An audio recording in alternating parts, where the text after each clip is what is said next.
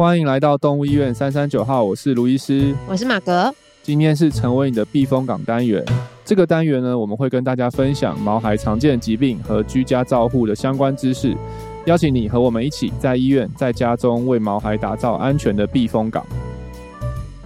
喵星人给人感觉既神秘又独立，让人觉得遥不可及。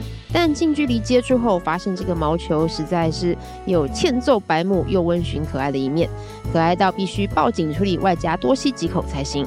但你真的认识你家的喵皇吗？这一集的避风港要带来猫咪的医疗相关知识，究竟是迷思还是正确的知识呢？猫奴们，赶快来一起听！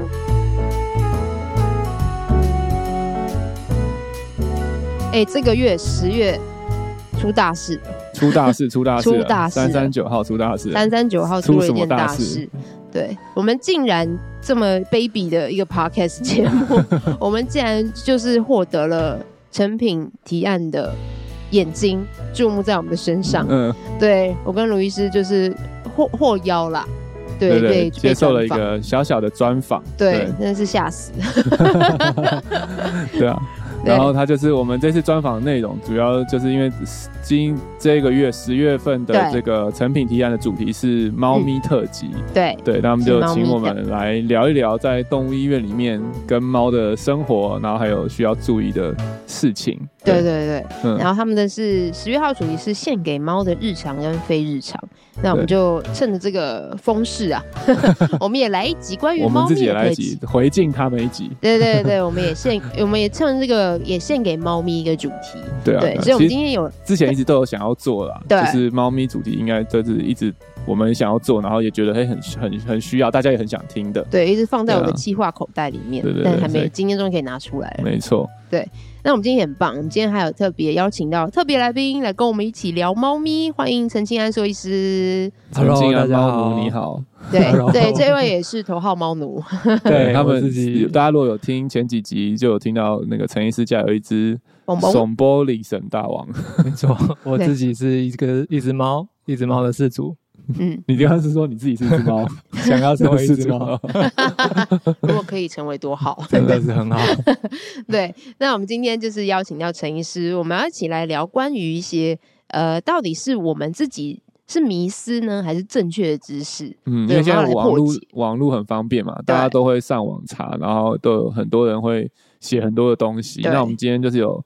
找了几个在网络上非常常见，或者说在人口大家口中相传的对认知里面认知对、嗯，那到底是真的还是假的？对对，我们请陈医师来为我们解答一下。对，我们今天就是一个破解的一个题目 的一个节目啦。好，来啦，那陈医师，请接招，没问题。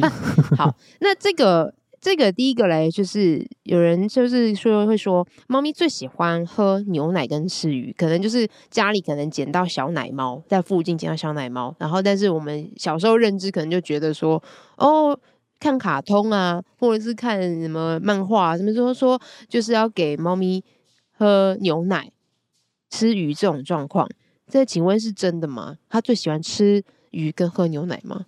嗯。这个其实真的是受卡通或是一些影像的影响很深啦。嗯、那其实对兽医师而言，要给大家正确的讯息是，猫咪其实呃需要专用的，就是最好就是妈妈的母奶。对。那如果没有母奶的状况之下，是有专门 for 猫咪的猫奶粉可以适用给他们。嗯嗯。那喝牛奶其实是。呃，错误的，很多的小猫会因为喝牛奶而拉肚子。嗯，那随着猫咪年纪长大，它们越来越会有乳糖不耐的状况出现。哦，对，所以呃，很多拉肚子，然后因为小猫的免疫力比较差，拉肚子会是很严重的一件事情。嗯，那所以其实门诊有时候会遇到，因为喝了牛奶，然后拉肚子，然后小猫的话就是比较状况比较差的情况。哇，嗯嗯、所以他们其实对啊，喝喝牛奶的喝奶的期间也很短吧，对不对？我记得，嗯、其实他们蛮快就可以吃食物了。对，哦、一般四到六个月就可以准备去换软食物，这样。哦，那很快诶。嗯嗯，所以捡到小奶猫的时候，不要太急着要喂食或什么，可能就先做个检查。嗯，对，先让带兽医师去检查过。嗯。对啊，说不定那个时候可能他的牙齿都已经长出来了，嗯，它可以已经可以吃吃食物，那就其实其实饲料的营养其实应该会再更全面了。那如果要如果真的还不能吃要喝的话，就要请他去买就是专用的猫奶粉，而不是牛直接喂它牛奶。嗯嗯嗯，对，所以大家不要太冲动。对对，然后鱼这件事情也是。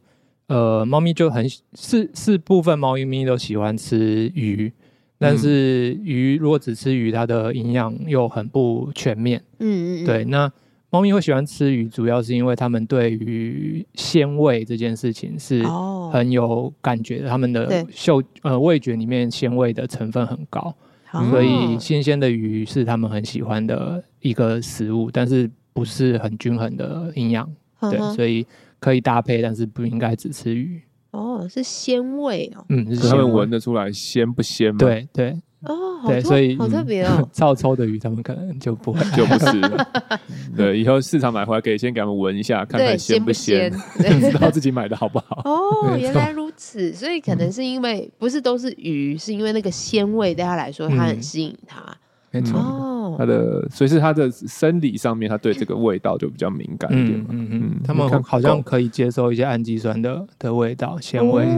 哇，好好好敏好敏锐哦。嗯，就是跟人或者狗狗不大一样。对对对，像我我这方面的受气应该就比较少，比较分辨出不出来海鲜的鲜跟不鲜。对对对，人也有差。对 对，木蛇我也是。好，那再来下一个，下一个，下一个是说，猫咪从高处落下也不会有事。嗯，呃，这个也真的是一个迷思，就是有一些网络上的讯息说，呃，猫咪从很高处落下也都可以翻正，然后呃不会怎么样。那甚至我还有看到有一些。谣言说有人会为了实验这件事情，把猫咪从就是高楼层往下丢。嗯，对，这是很残忍的一件事情。那好可怕哦。呃，猫咪的确相较于其他生物，它有一些自救的本能，就是比如说它可以靠它的尾巴在空中做翻身的动作。嗯，那呃，它的就是四只脚张开也会有一些缓冲，它的足垫有很强大的缓冲能力。但是这个都就是。不是能够确保他完全没事的的因素。嗯、那我们在急诊医院其实蛮常遇到，呃，也是高楼坠落的的问题，嗯、就是比如说它的下颚会坏掉，他可能会有内伤或者是内出血或者是一些气胸的的状况。嗯，对啊，嗯。而且我觉得这个也是有很大的个体差异吧。嗯，对，因为就是像人一样，有些人就是身手矫健，有些人就是四肢不是那么的协调。对，所以因为我记得有些猫就是可能大部分的猫，也许一楼的距离，可能大部分猫是可以对，就像讲尾巴怎样样去安全着陆，但是有些猫就是人家可以的距离，它就是不行，它就是会肢体协调嘛。对对，它就是会叠一个叠一个稀巴烂，然后就受伤的。哦，对，所以你。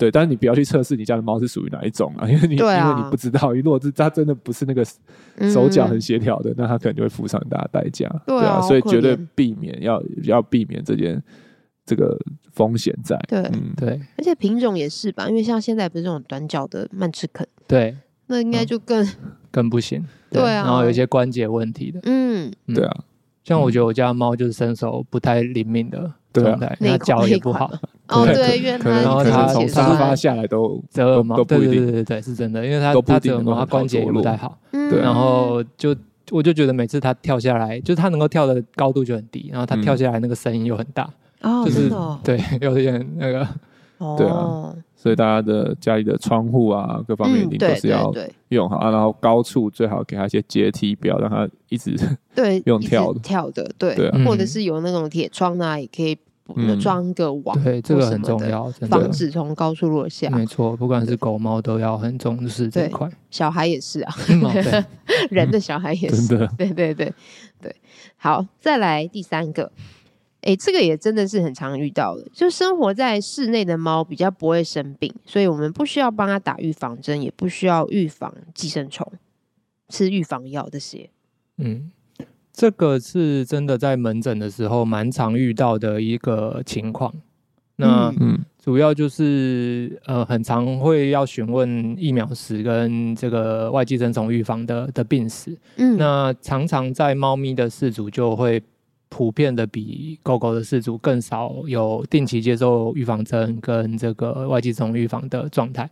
嗯，那大部分的说法都是我家猫从来不会外出。嗯，对，嗯，那就是没有这些风险，它也不会被必虱咬，为什么要做预防？嗯对，但是其实是有还是有风险，虽然外出风险更大。嗯，那其实这些病毒细菌都有可能被饲主带回家。嗯，那或者是就是呃，如果你家的环境有可能跟外面稍微有接触，就比如说窗户这些接触，都是有铺路的风险。嗯，然后像就是对我们来讲很重要的猫咪的心丝虫，那它是蚊子传染的，嗯，那这根本就不是一个。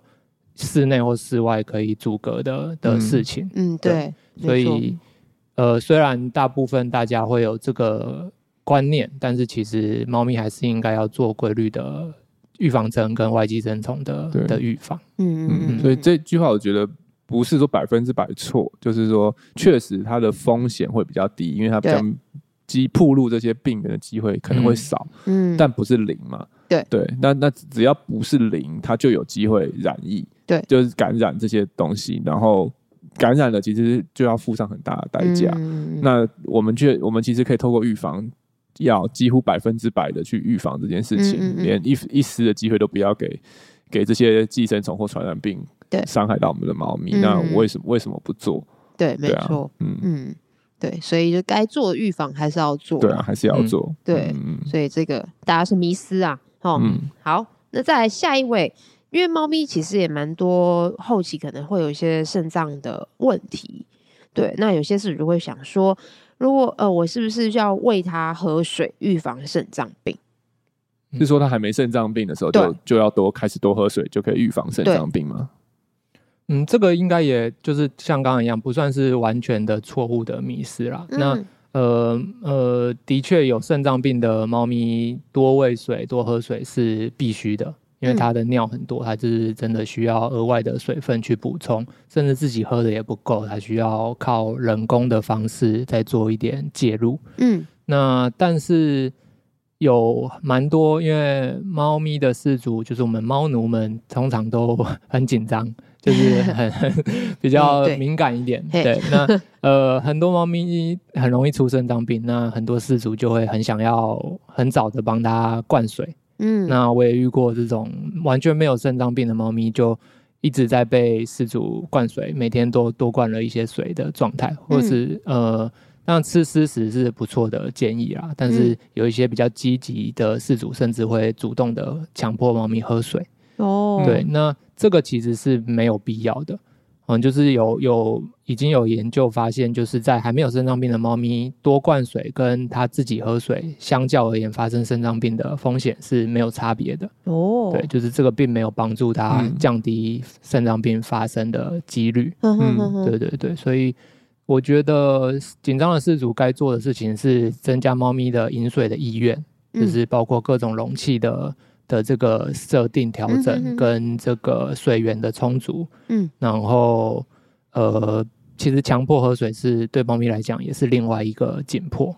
对，不需要额外做，也也也会紧张。对对对，嗯，然后做好该例行性的回诊，就是健康检查。嗯嗯。那确定有肾脏病或是早期的肾脏病的时候，依据兽医师的建议，开始做一些饮水上的调整。嗯嗯，这样是建议的方式。所以多灌水，水喝的比较多这件事情有风险吗？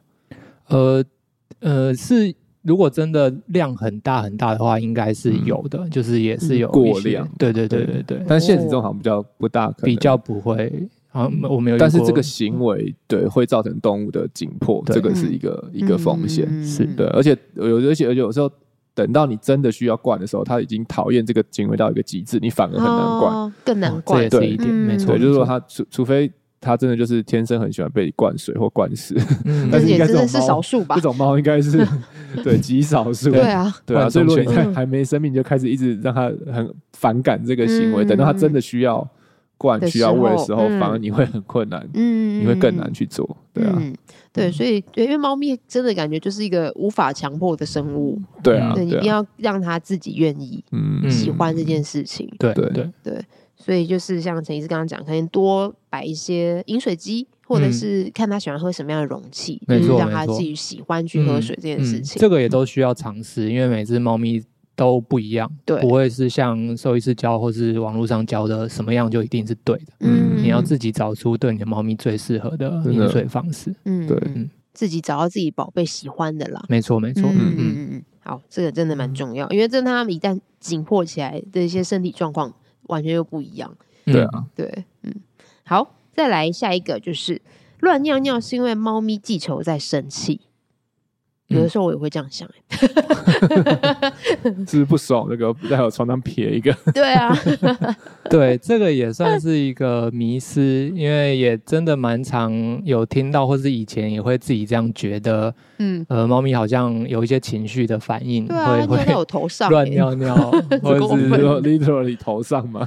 对啊，就是我以前养了一只波斯，嗯，对，然后就睡一睡就，哎，是我妈还是我？因为我跟我妈睡一起，那时候小时候。然后就走过去，就一个就是突然听到嘘的声音，然后就哎，哇塞，欠揍啊！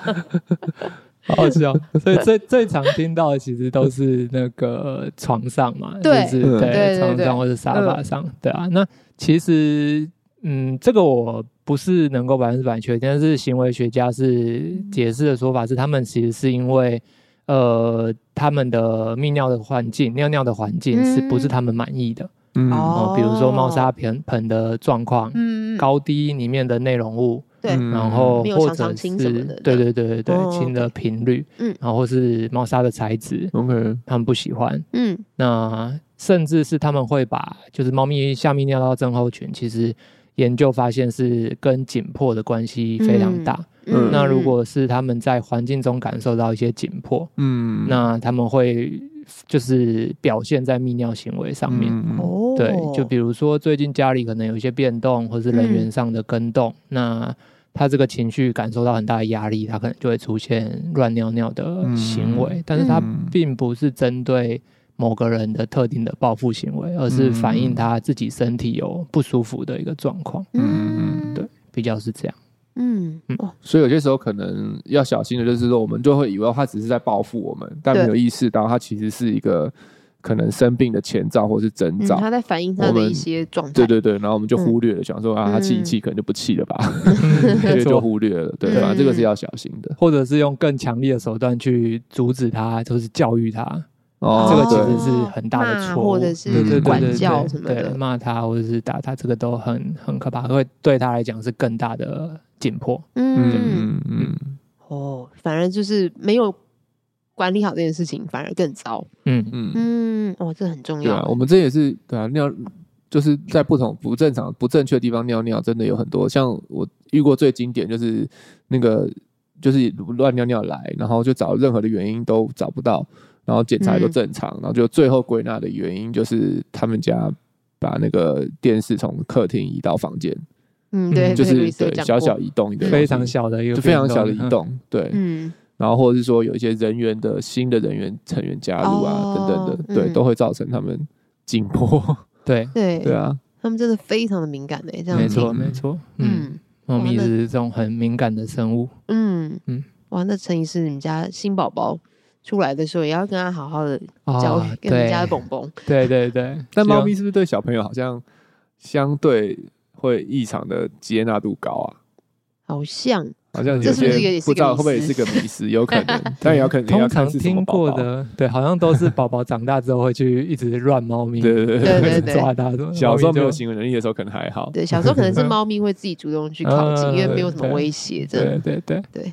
就是说，这那就等陈医师你家宝宝出来以后，看他跟宝宝的互动，再来聊一集。对，宝宝与猫咪的互动，对，感觉蛮有趣的。实际测试是否是真的？对，测个一年，测个一年，等到他一岁所以，我们再来聊。好，OK，那下一个就是猫咪就诊很紧张，所以我们应该少带它来医院。有些事主真的会这样子，我也会遇过。嗯，对。这个应该不算完全错误的迷思，因为猫咪就诊是真的很紧张。嗯，可能会出门的话也是嘛。对对对，嗯、那是比狗或者其他嗯其他不敢讲，是比狗严重很多的的状态啦。嗯、那呃很多猫咪饲主也都有认知到这件事情，所以有一些小问题啊，或者是觉得不是医疗的问题，都会倾向尽量不要带来医院。嗯，对。那这件事情可以说对，可以说错，但是这个会让我们丧失了很多的机会去跟饲主讨论到猫咪的饲养管理或者生活上的调整。嗯，然后真正出问题的时候，通常都已经带来门诊的时候都是比较严重的问题，嗯，比较可能没办法及早发现，因为可能。不严重的时候就想说太紧张不要来，所以来、嗯、来的时候都是不得不来的时候，对对才来，对没错，已经真的很严重了，嗯对。嗯对啊。然后像我在上的一些猫科的课，的确就有提到说，就是我们在兽医师的门诊中，常常就是没有办法见到一岁到五岁之间的这个猫咪，那中间就不见了吗？对，就不见了，因为前面第一年他们会做预防针，会做一些驱虫，对对对，健检那。中间就很健康，然后到真的生病就是五岁之后才会出现。嗯嗯、对，那我们就丧失很多机会跟事主聊到怎么做一些预防，嗯、怎么做一些管理的这个状态。嗯嗯，哇，对，消失的消失的那五年，遗失的那五年，消失的那五年，是一部电影。对，没错。哦，那那其实减缓他紧张这件事情也是可以做到的嘛，对不对？嗯，对啊，其实就就会有蛮多的。呃，内容或者说蛮多的课程都在讲这一块。那等一下我们也会聊到 Fear Free 的的这个认证嘛。嗯，那这个主要就是提到，现在就可以来聊一聊。OK，立马来聊一下。对，就是蛮我们兽医师的部分就真的蛮重视怎么样让猫咪减缓它就诊的紧迫。嗯，那从其实这个紧迫是从一路上它从要进那个外出笼就开始了，只要它要离开那种原本的环境，它就开始了。那很呃有甚至有一篇文章专门在讲怎么样让猫咪适应外出笼，怎么样把猫咪。放进外出笼里面，嗯、对，有各种的行为，就是比如，比如说你平常就要把外出笼放在他生活的状态里面，让他习惯，对，嗯、里面有他熟悉的味道，然后他平常就会在里面生活，他会进出或者窝在里面，嗯、对，然后里面放一些猫草之类的，嗯、对，那这个这个状态，你在要带他出来的时候才，才才会让他。比较安心的待在笼子里面，嗯、然后路上的运输的过程尽量减少刺激，然后到医院，在医院这边很重要的就是 Fear Free，或者是另外我提到一个就是猫专科医院的 Cat Friendly 的，也是一个认证，嗯、这个都有针对医院的认证。嗯、那呃，医院的整个动线从柜台到诊间到医师的所有的动作对猫咪的接触，嗯，这个都需要被。教育针对猫咪做特殊的、嗯、的教育，嗯，对，这整个过程才可以让猫咪减少在看诊中的紧迫，嗯，那最后到看完整了，回到家里面，它它身上染了呃医院的味道，嗯，猫咪是一个嗅觉的生物，那对其他猫咪而言，它它它其实是一个。异样的生物，完全不认识的生物回到家里面，嗯，所以跟猫咪之家里猫咪之间又会有一些冲突，哦，那一路上就整个这些事情都可以有一些调整，嗯，对，对啊，聊的有点多，不会啊，不会，不会，真的蛮蛮很很扎实的知识。对，我记得他们是不是其实有个大的原则，就是要让猫自己走进笼子，跟自己走出来，呃，才是最。Fear free 的状态，就是他会他会认定那个不是一个要抓下去，那它是本来就在那边，都是要把它抱塞进去跟倒出来。嗯，其实这个这个行为对猫其实算是蛮紧迫的，对。但啊，确实有时候真的是很难，对啊，你就是你，你就是五分钟内要出门了，但是啊，它就是不进来，你猫草丢了三罐在里面，它还是不进去，该怎么办？对，或者说 你这是在。医院了，他已经等着他五分钟都不出来，嗯、但是检查还是要做。对，我觉得常常还是有很多很多对，就是现实跟这个 fear free 要怎么取得一个平衡啦。嗯、对，所以通常可能我觉得医院端我们可以做的，像是我们我们的猫的诊诊查时间，我们都会拉的比狗狗来的长一些。嗯，对，对就是让兽医师或者饲主有更缓冲的时间去做。这些的这些的等待，让他的这个是出来自己适应的时间啊，等等的，对。然后独立的猫咪后枕跟枕间都是很重要的，嗯，对，不能跟狗混在一起，嗯，对，让它不要太多味道跟冲击，还有声音嘛，对对对对，没错，对啊。然后我想提就是。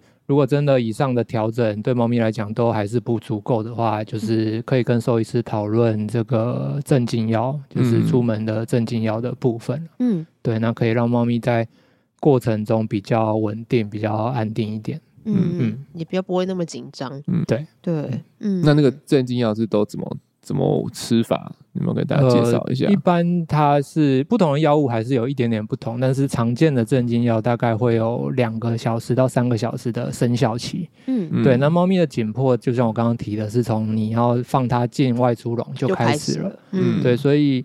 最大众的建议是，你在要带他出门前，嗯、大概两个小时就可以给他这个镇静的药物，嗯、让药物真的生效到比较高浓度的时候，就是你刚好要带他出门的时候。嗯，对，那他也可以出门前两到三个小时，出门前两到三个小时，他可以 cover 到整个看诊的过程，嗯、应该是没有问题。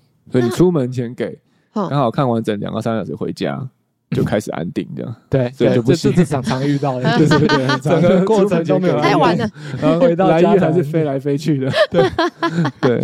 我要出门前两三个小时就要给，没错，从紧迫开始前两三个小时给。那大概药效可以维持多久啊？呃。不太一定，但是至少半天左右是没有问题的。Okay. 对，那有些真的比较遇到反应比较敏感的，真的有听过隔天还是啊懒懒的。对对对，对啊，嗯，好像给他嗑药了一样。好好玩哦。没错。那这样听起来，诶、欸，那因为像人。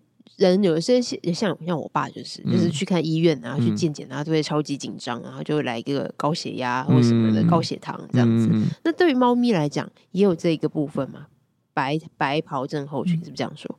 对，嗯，那的确是有，我们也是有这样子的观察。那白袍症候群这件事，在人是就是去医院量血压，看到医生量起来就特别高。对、嗯、对，那呃，在家里量就正常。对对，嗯、那。呃，就觉得是一些紧迫造成的高血压。嗯、对，那在猫咪，其实我我其实自己一直有在想说，猫咪其实根本就不应该看得出白袍这件事情。嗯嗯，就是穿着白袍的医生。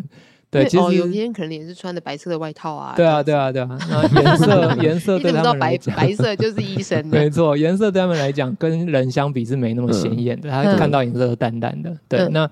其实它它应该是对于整个环境，就是整个医疗场所的环境味道。没有在穿白袍，他们还是紧张个半死。对对对对 对，因为我们身上其实很容易沾染各种恐惧的味道。对，那这个都是 fear free 这件这个主题要去着重的点，这样子。对啊，那的确我们就是会遇到很多来医院量血压就很高，或者是就很容易喘的的这种情况。嗯嗯嗯，最近最近今年那个美国内科学会有一个研研究发表，我觉得是很有趣的。它是在测，就是去比较，就是我们在帮猫咪量都普勒血压的时候，嗯、你是有戴耳机还是没戴耳机？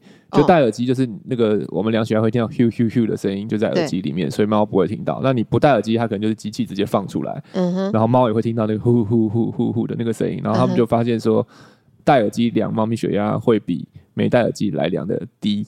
对，那他们推论的原因就是因为戴耳机的时候，猫咪会比较安静，听到不会听到这些声音，比较安静就比较冷静。然后你让它听到这些呼呼呼的声音，本身就会让它紧张，就会量到比较高。对对对，所以就是真的这些微小都有可能影响到你的数值的测量。所以其实反过来对兽医师来讲，我们要知道就是说。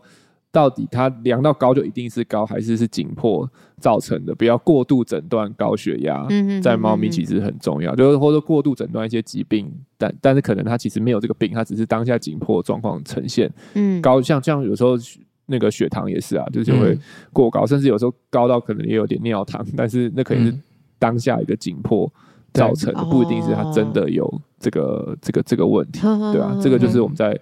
做下诊断的时候要要很注意的。嗯嗯嗯嗯。那以我们心脏门诊来讲，也很常遇到，偶尔会遇到，就是做了检查之后，就真的因为紧迫，原本要还没有心衰竭，后来就心衰竭的的状况。然后原本稳相对稳定，够稳定控制的，本来就是，然后就来个回诊，然后回诊回后回去反而就就就非积水。对，所以这个这个确实也是有可能。所以刚刚最后那个有一题，那个你说就诊紧张，所以少来医院。我刚刚想说，对这一题真的也是。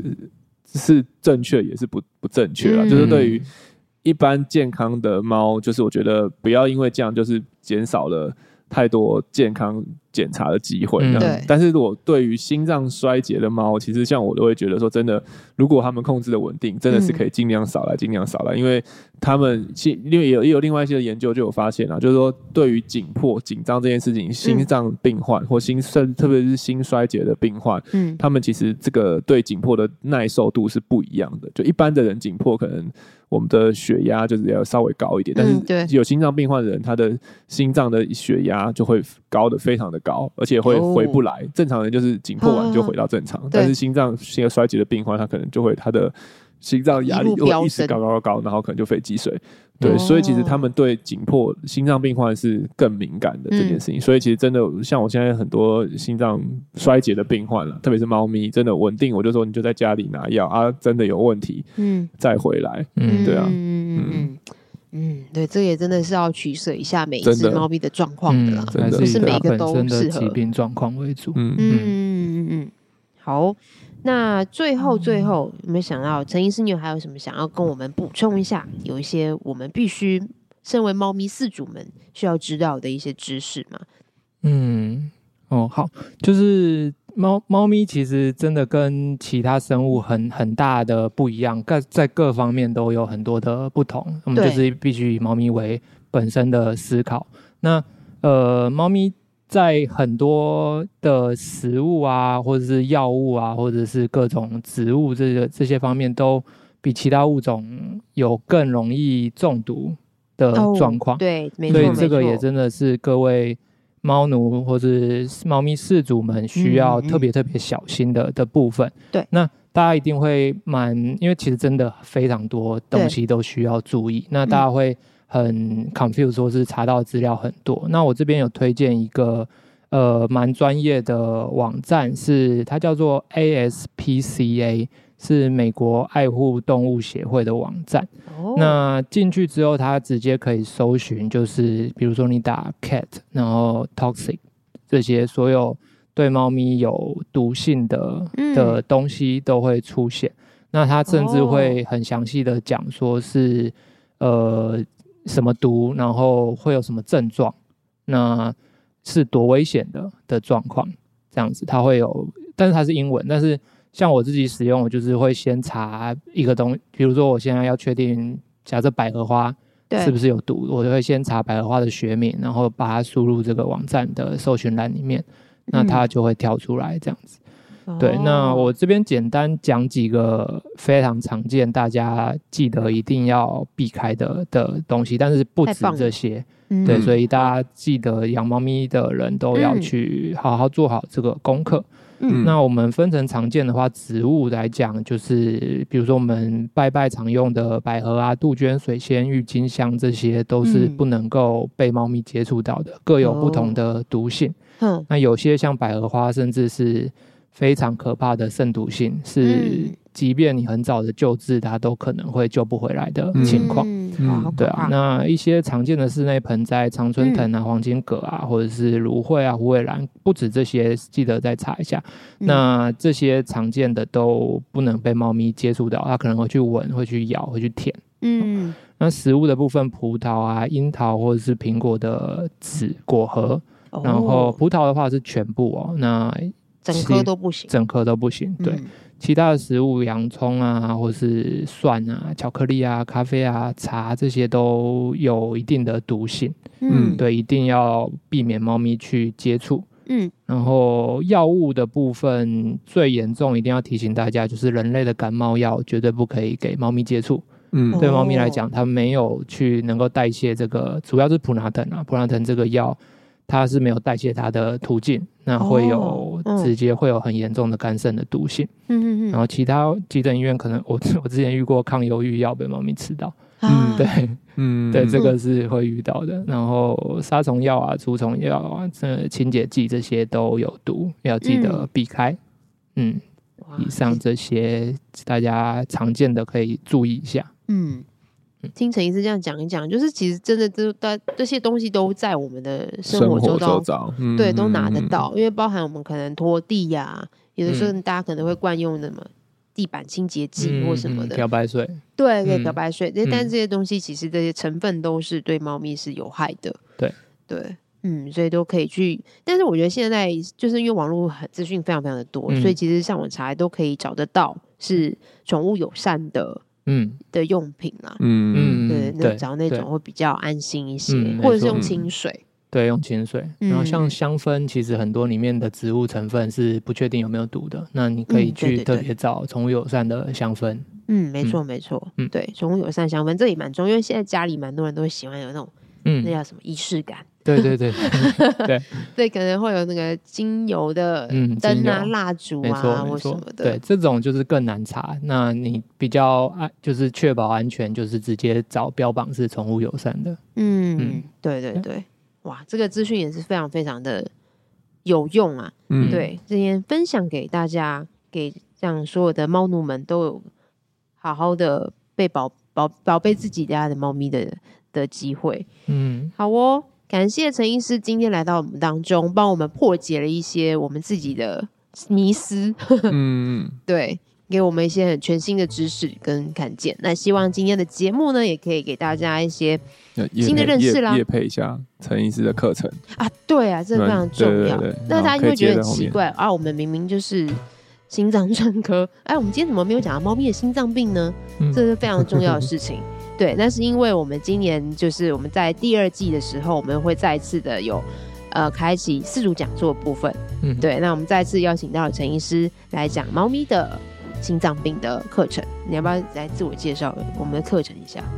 就是其实这个、嗯、这个题目要在今天 podcast 聊完是真的太难太难了。对，啊、对，那有很多的内容可以跟大家分享。嗯，那。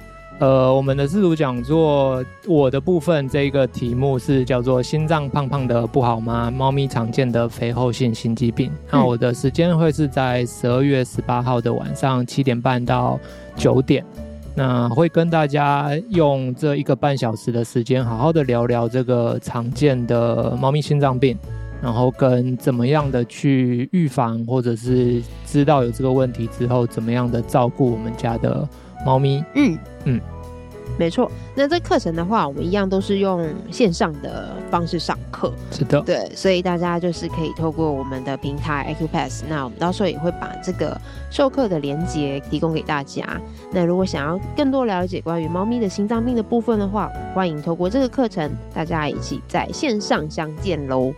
对，好，那今天再一次的谢谢陈医师，不会，当我们的特别来宾。好，那我们今天的节目内容就到这里啦。如果对于今天的节目内容还有其他的问题，欢迎通过五星评价留言或填写资讯栏里的 Q&A 链接与我们联系。喜欢我们的节目，欢迎订阅动物医院三三九号 Podcast 频道，点赞我们的脸书粉丝团及追踪我们的 IG。如果想要获得更多的医疗资讯或观看影片版本的节目，请上新传动物医院官网及订阅新传动物医院 YouTube 频道。那我们下集见喽，拜拜，拜拜，拜拜。